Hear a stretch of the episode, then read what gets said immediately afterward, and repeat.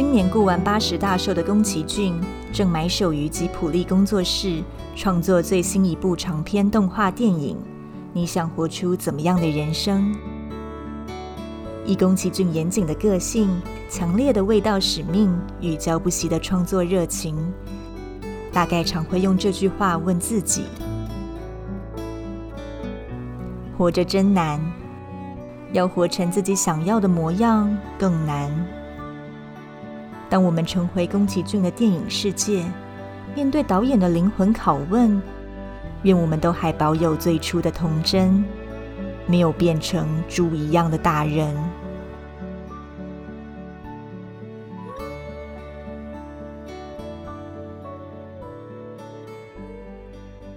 联合开帕独享时光，我是主持人李成宇。联合文学九月杂志的封面是日本动画大师宫崎骏的剪影。白发、络腮胡、粗框眼镜，很简单的线条就勾勒出宫崎骏脸孔的特色。联合文学这一期的封面故事是宫崎骏的真实。这一集节目，我们就邀请到联合文学副总编辑许立威，请他来跟我们分享这期联合文学学发现了哪些宫崎骏的真实样貌。那先请立威副总跟听众朋友打声招呼。大家好，主持人好，我是立威。谢谢立威。那先。请立威跟我们聊一下，为什么这一期的联合文学会选择做宫崎骏当做封面故事？如果有喜欢吉卜力或者喜欢宫崎骏作品的朋友，可能会知道今年是宫崎骏的呃八十岁的纪念这样子。那虽然听起来跟台湾好像没什么关系这样，但我想台湾的很多。观众也都蛮喜欢宫崎骏的作品，那呃，所以刚好是在八十你岁的这个纪念，然后我们做了这个专题这样子。那其实可以发现，这一年或是这近年来，开始有关于宫崎骏的蛮多讨论的书出来。那像新新像像新经典文化，它最近。呃，就是差不多在八九月的时候，也出了宫崎骏跟德高电心的一起讨论的作品，叫《天才的思考》。那这是铃木敏吉普力的王牌制作人来写的，对这一本记录。那我觉得好像刚好就搭着八十岁生日的这个潮流，然后来做这一次的专辑。或许说，好像说每个人心目中都有一部宫崎骏，这样讲好像有些夸张，但确实宫崎骏的电影，不论是在日本。台湾确实，他的动画电影会影响我们去想一些，比如像人生啊、社会文明啊这些比较大、比较值得思考的一些议题哦。那我们联合文学这一期从呃计划哪些面向来谈宫崎骏？呃，通常我们在讲宫崎骏的时候，通常会跟吉卜力分不开嘛。对不对？但是吉普力它其实是一个公司这样子，所以从你呃，其实但其实我们要讨论的还是宫崎骏这个人本人的魅力这样子。那可能大家常会听说他可能工作同事很凶啊，嗯嗯嗯或者他对自己的儿子很严苛这样子。但是就是他其实是一个双面啊，就但是他又宫崎骏本人他其实在作品里面放入大量的爱与耐心，然后以及一种职人非常努力，就是几乎是。苛对自己也非常苛刻的的职人的精神，在他的作品里面，我想看过他作品的人，其实都会受到这种精神被感动这样子。所以这次杂志其实就是从呃宫崎骏这个导演主要来做出发，然后去看他说，哎，除了作品以外，然后他自己的真实面貌是什么？那通常我们在做杂志的时候，说真实这件事情，我们制作方都会尽量想要接近这个导演的。呃，身边就是想要知道说他真实到底到底是什么这样子，不只是看呃网络上一般的报道这样子。所以，我们其实在呃联合文学在通常在制作这样子以人，尤其是还在世的人、还活着的人为主的这样子的专题，我们通常都会希望说，哎，尽量可以访到本人最好，然后不然就是他周边他一起工作的人，就是尽量接近他的真实的样子啊。那当然很可惜的，我没有办法访问到导演本，所以我们后来在跟吉普力公司做接触的时候，本来是要访问到林木敏，那因为但是因为对对对对，就非常非常希望可以访问他这个制作人，但后来因为时间的关系，然后他们没有办法受访，所以我们后来改成访问了做两个专访，一个就是那个呃井上幸美小姐，她是那个唱红猫主题曲的那位歌姬，日本歌姬，另外一个就是在那个。另外一个学者这样子，然后他在日本其实专门就是研究宫崎。那这两篇专访，山田俊介，对对对对，山田俊俊老师这样子。那这两位，呃，这两篇专访都可以在杂志里面看到。我很好奇，就是说，哎，我们为什么会想要就是访问到井上杏美小姐这位，就是你们用御用歌姬来形容的，替呃宫崎骏的电影唱主题曲的这一位歌手？其实就是主要是把所有我们可以做到的访问都先问过一轮吧，就是看看我们能不能做到这个访问这样。那刚好井上杏美小姐她刚好在开巡回演唱会，然后她刚好有这样子的一个窗口啊，然后让我们可以做联络这样。呃，井上小姐里面访谈有一段我觉得很有趣哦，她形容她接触到的宫崎骏就像一个小学校长，啊、对对对对，而且她 特别形容是像深山里的小学校长，还不是一般都会里面的小学校长。我觉得这跟大家，大家好像对宫崎骏的一些呃想象，或者是说觉得他是一个什么样的人物，像。刚刚您也说到哦，他好像对自己很其实很严格，呃，对自己的儿子这个继承他的事业，好像也是很很很严格在要求的这样一个人。但是好像对大家来讲，宫崎骏就是一个好像很亲切的这个校长啊、爷爷一样这样的感觉。对，就是有一种微妙的双面性。那我也想补充一下，那看到锦上小姐她讲说她很像老学校的校长，我觉得这个 蛮有一种龙猫的感觉，就是一种很古老传说的感觉。那其实我们呃这个。杂专辑里面也做跟日本人的街访，这样就是我们会去问一般的日本人说：“哎，你觉得宫崎骏是什么样子的人？”其实蛮多有一些人给的回馈，也都会觉得说他很像校长，就是学校里面的人。然后我就在想说，这可能是日本人的一个共同的形象。就是可能他没有接，就是长久以来接受到这样子的一个形象，我觉得蛮有趣的这样。因为他自己说哦，他是在帮孩子在制作动画哦，就是这种发念这样的发想，会让大家觉得说，对，他就是一位很亲切的长者这样子。就是可能也许跟我们一般在媒体上面看到的形象会有一点点微妙的差别。对，他的一些电影可能不是呃很多，他的背后的寓意其实很深哦，像刚刚提到的山田俊介老师这一位评论评论家。他就有提到宫崎骏一段，嗯，算是童年的阴影嘛，童年的往事，就是在战争的时候，他那时候宫崎骏当然还是在童年的时候，他跟他家人那搭着卡车要躲避空袭，有一幕让他后来应该也很震撼，所以呃这一段他后来跟别人讲的时候也留下来这样的记录。他那时候小宫崎骏他就看到有一位呃邻居的可能阿姨抱着一个小女孩，那也想要上卡车。去那个避难，逃避空袭。但是宫崎骏他跟他家人坐在这辆卡车上，但是这辆卡车并没有停下来等这一位邻居阿姨，所以这一段我觉得多少会影响他之后的一些创作或想法的理念，一些比较反战啊、反军国主义这样的一个想法放到他的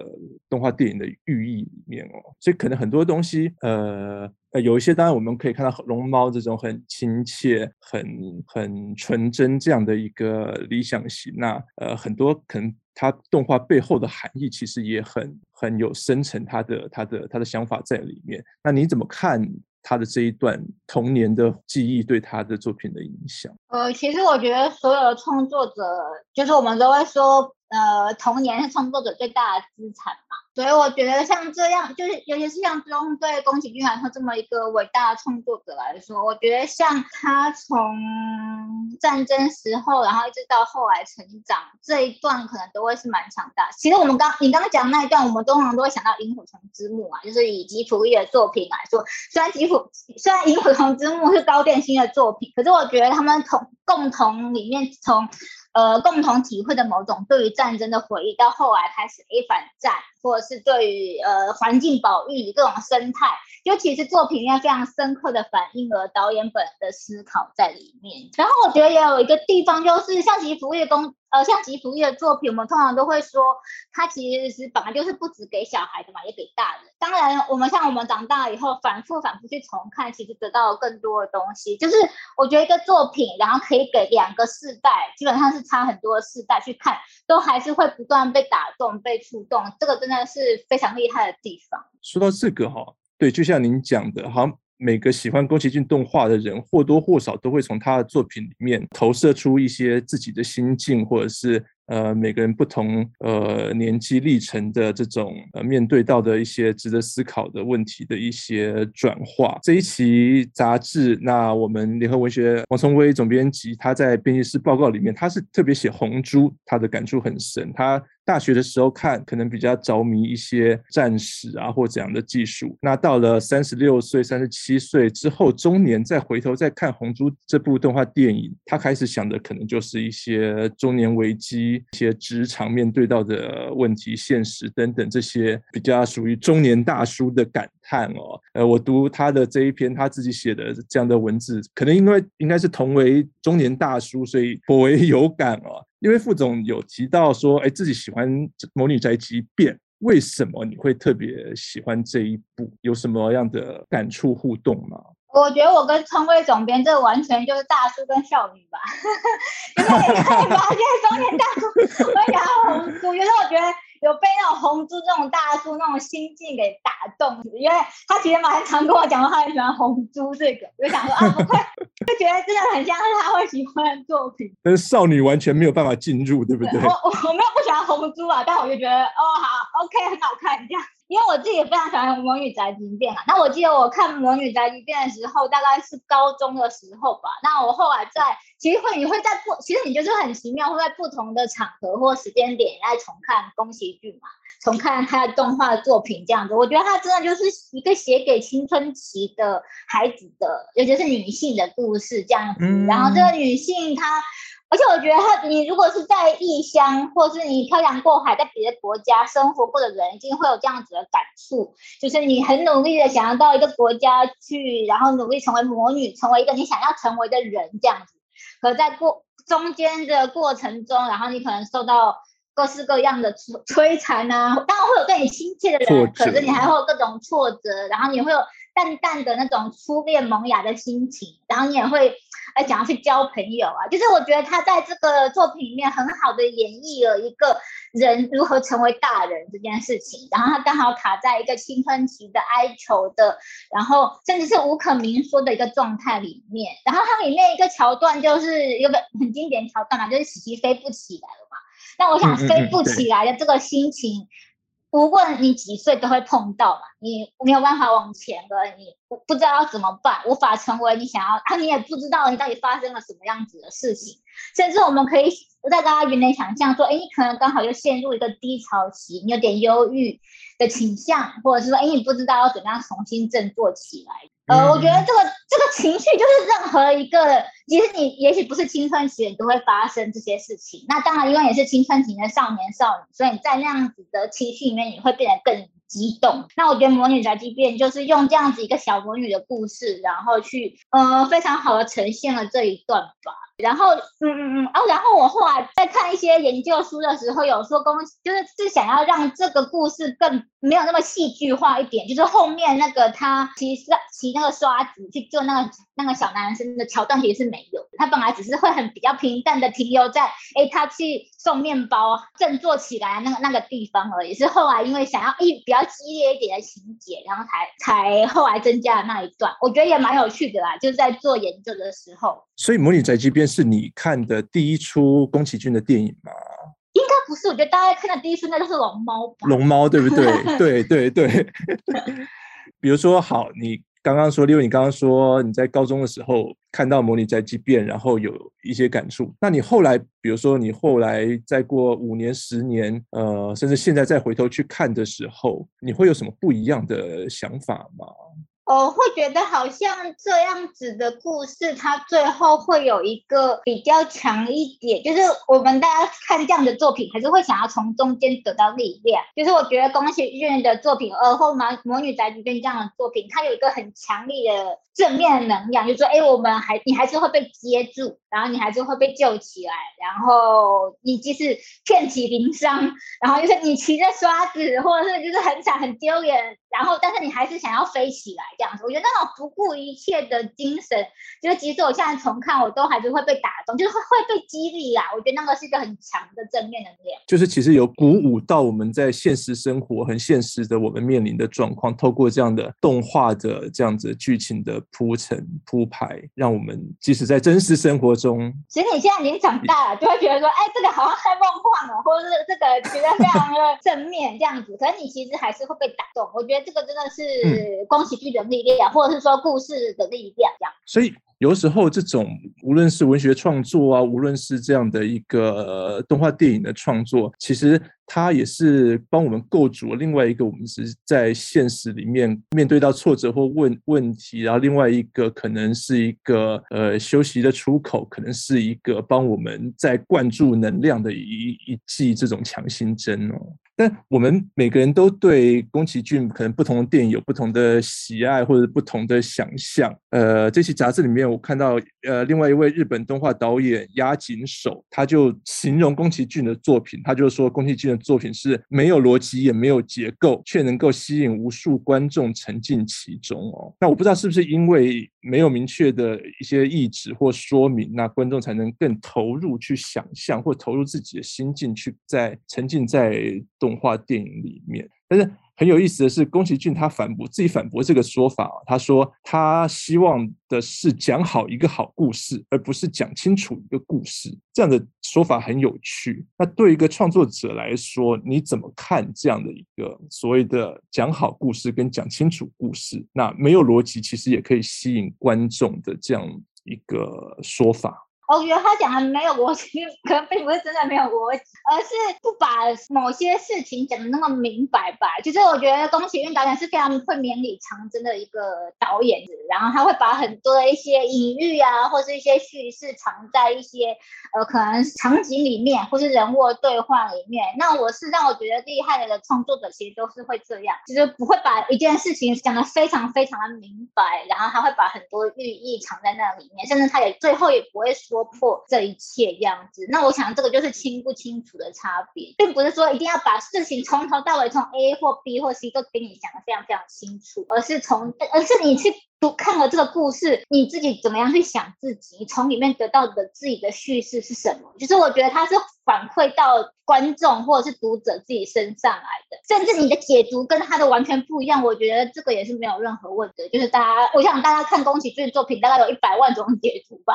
就大家会，对对对对，但大家完全都会投入到自己的角色，或者你自己投射你自己的想法在里面，他就是可以从四面八方去重新解释这个故事。对，那我这个我觉得他很厉害的地方。其实这种创作毕竟它不是一个呃教学影片或者是什么工具书，它必须把呃什么事情都交代很清楚，而是它更大的功能功用其实是让观众可以去注入自己的想象思考，去呃套用在自己身上的情境里面发想更多。就是比较一个灰色的地带吧，就大家都可以像镜子一样，可以反射自己的样貌。那另外一出宫崎骏的电影《神隐少女》也是被大家讨论很多，有各种的呃想法思考点在这一部动画上面哦。这一期联合文学里面有一篇朱佑任的文章，他从《神隐少女》这部电影里面谈说，呃，日本服务业的一些现况面临到的一些问题，我觉得这个很有趣。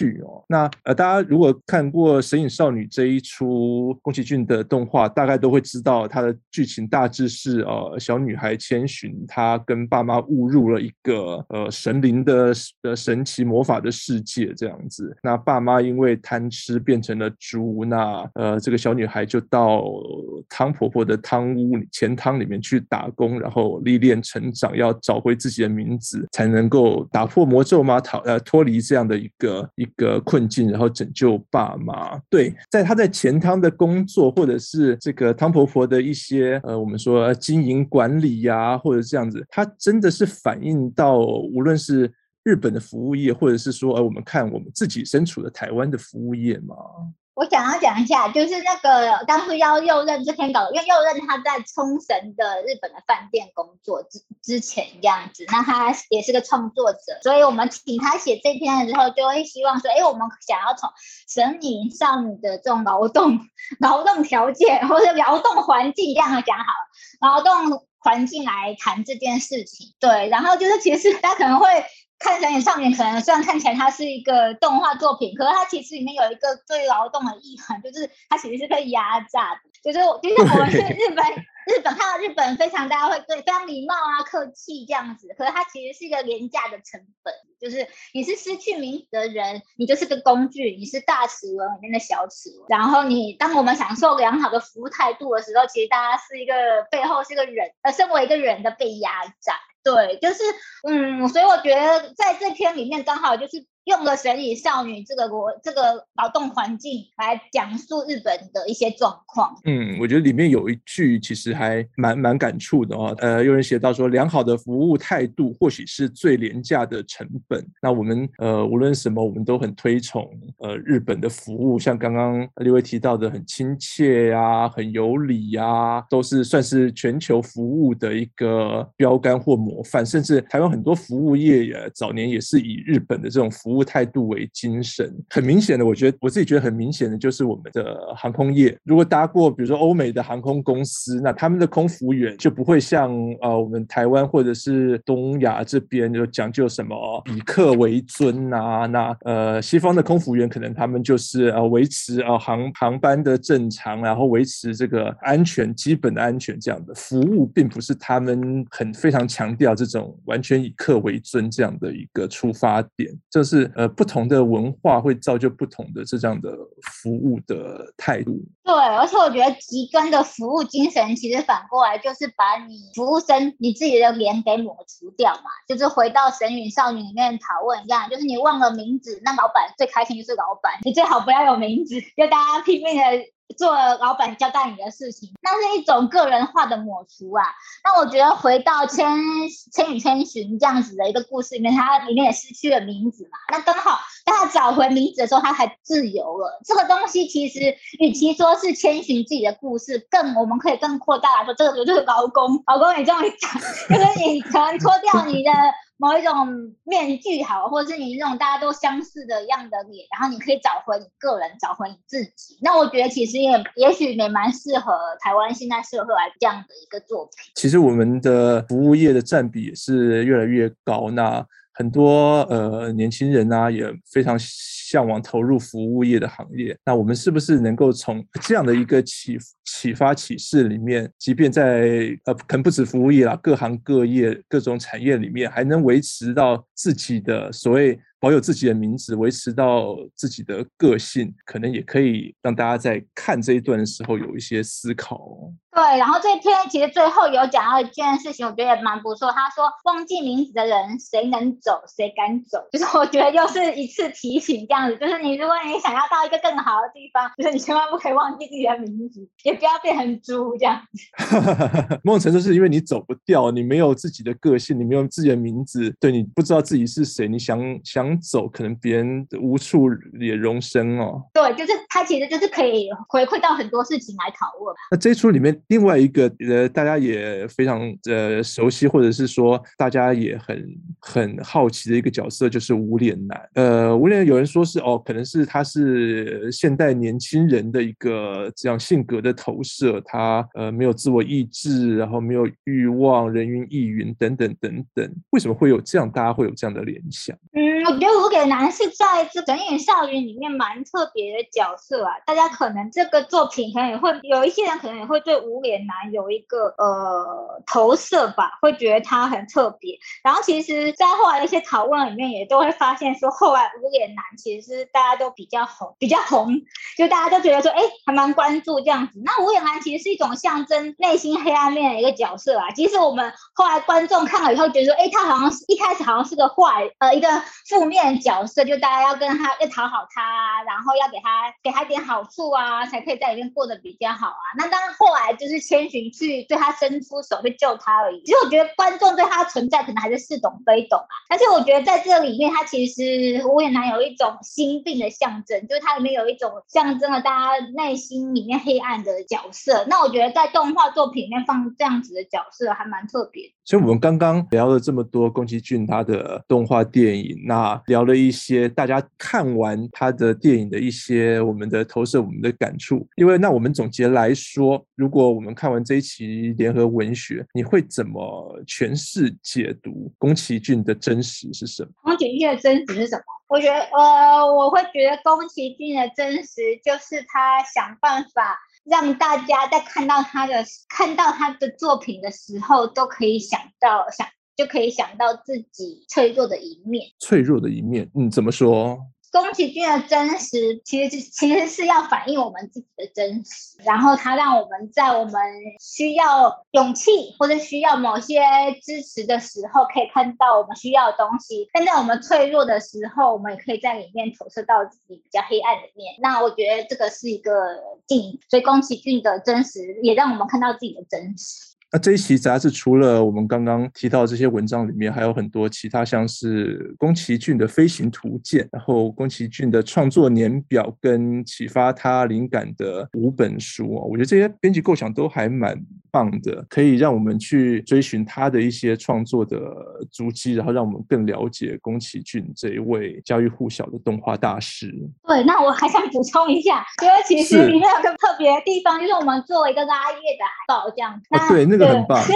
就是你，因为我特别想要讲，是因为呃，老实说，因为我看过一些其他杂志做吉普力或宫崎骏，其实做这样子的题材比较困难，就是要跟吉普力做一个版权的讨论，然后然后我们再跟他索取图片或者是一些图像上面的授权的时候，其实都花了蛮多的心思。那后来最后很感谢吉普力愿意让我们给我们二十二张原版的海报，然后让我们做成拉页。那虽然这个海报我们在网络上面都可以用一般常识性。的去看啊，或者是去复制，但其实，在纸本上面这是非常非常难得的。他愿意让给我，就是呃授权给我们，让我们刊登，所以我们后来还决定做拉页的形式。以文学杂志来说，做拉页其实很少见啊。我们上一次做就是对，真的做清风的时候这样子有做一个拉页，哦、对对对对。所以因为文学杂志它基本上我们是以文字为主吧，所以不太会做这样子的拉页。那这次就真的是非常很感谢吉卜力授权给我，然后。我希望可以让喜欢呃宫崎骏的读者可以做这样子的收资本的收藏。所以这一集对宫崎骏的粉丝来讲，也是一个很好的一个收藏的一个纪念价值的杂志。对，希望大家可以快来看一下。那我们可以再聊聊这一期杂志的，除了宫崎骏之外的其他的可能可以吸引到读者的一些内容吗？我看这一期的当月作家是那个《俗女养成记》的作者江娥，对不对？对，我们的当这一期的当月作家是江娥。那他除了呃，但因为《俗女养成记》它现在在第二部在热映中嘛，那因为江乐作者江乐他本身最近也出了他自己的散文，新的散文叫《熟女日常》，其实是他的之前的这些专栏的文章的集结。但其实我觉觉得延续了《熟女养成记》前面的一些。风格，然后再一次的更成熟一点去描述江乐自己本身的生活，然后以及他在在生活里面做出各种各种有趣的思考。嗯、所以，我们当月作家这次是他的。对，然后我们其就觉得其实可以在这个专访里面看到他其实就其实江河是一个很有趣的人嘛，然后不只是看戏剧里面，那在当剧里面做了比较多的延伸。那其实在这次的访问里面，江河他试着让去谈一个中年的欲望，就是。中年欲望是什么呢？我们想象的他好像是一个很巨大的东西，可是其实对他来说，他觉得中年欲望是变得更单纯，然后不断的在锻炼自己的内心这样。那如果你觉得说，哎，这个某些生活面一些小事情或价值，需不需要需不需要再去努力一下呢？还是你干脆就躺着放放烂自己？对，嗯、就是我觉得那个是一个中年人的一个很自由的一个状态。我们可能想象说，哎，中年人好像要拼很多事情啊，可是对江娥来说，对熟女日常这本散文集来说，它其实又回归到自己本身，就是生活面各式各样的鸡皮鸡毛蒜皮的小事。如果你的核心是有被锻炼好的，你是有站稳的，你就比较不会受到波动。我觉得，而且是它里面有很多身为女性或者是在对于女性生活面的思考，因为女性很常被指教嘛，就会被各式各样的人指教。但他其实不断的想要告诉你说，你只要锻炼好自己的核心，你就不会受干扰，你就可以好好的做你自己。那做自己听起来是一个很俗，或者是我们很常用到的一个关键字，嗯、可是它其实。真的没有那么容易。那我觉得这样就是用一种比较不说教的心态，重新的讲述了这一件事情，然后包括它里面关于各式各样的思考啊，然后或者是哎，幸福到底是怎么样一回事，或者是写作是什么？其实我觉得在里面，然后如何不从众才可以生活的比较好？其实我觉得他其实在思考的是这种不从众跟叛逆的关系，就是我们到底是要顺着群体去生活呢，还是要去融入呢？就像这样子的一些生活里面，常常看到一些。小毛病、小矛盾，在他散文里散文里面，其实就像行云流水一样，慢慢的流过去。然后你在读的时候，你其实心里面也会获得一些小小的解答。这样，我自己觉得，我自己都会觉得江河的作品是一种解答之书啊。就是你如果是一个，因为他是六年级嘛，然后你在六年级七，你是六年级七年级生，然后你生活里面遇到很多毛躁困惑的事情，去读江河的作品，不管是《淑女日常》还是《淑女养成记》，你其实都会得到某一种的回馈。也不知道为什么，这又让我想想到红猪了。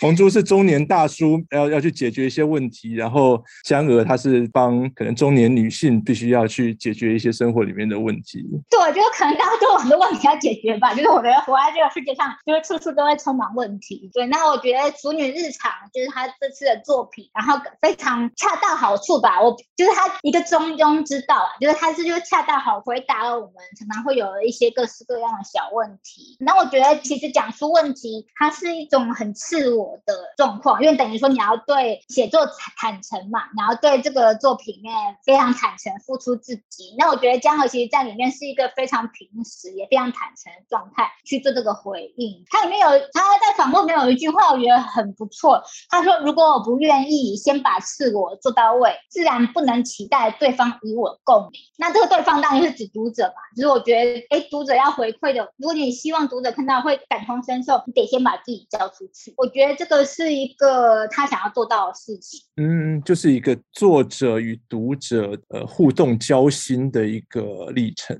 对，没错。然后你其实读读者并不会马上见到他本人嘛，可是你在读这个作品的时候，你就可以知道说啊，作者是把自己打开来的，所以你可以好比较没有防备的接受他。嗯，这样作品也更容易，会更容易被读者接受，大家都敞开心胸这样交心。对，然后所以我觉得这其实也是《熟女养成记》会这么受欢迎，甚至后来改编成电视剧的一个很大的原因吧，就是互相其实都是把自己打开来。然后去接受彼此，然后自然你就会产生很多的共鸣。也许其实跟宫崎骏的作品也蛮相似的。宫崎骏的动画，无论在日本或台湾，都已经成为一种经典。随着不同的时间、不同的心境，每个人都能从他的动画中获得一些自身境遇的投射跟感触。今天谢谢立威副总来节目跟我们介绍联合文学九月号杂志，也谢谢听众朋友陪我们到最后。谢谢立威，谢谢。上网搜寻 vip.udn.com，到联合报数位版看更多精彩的报道。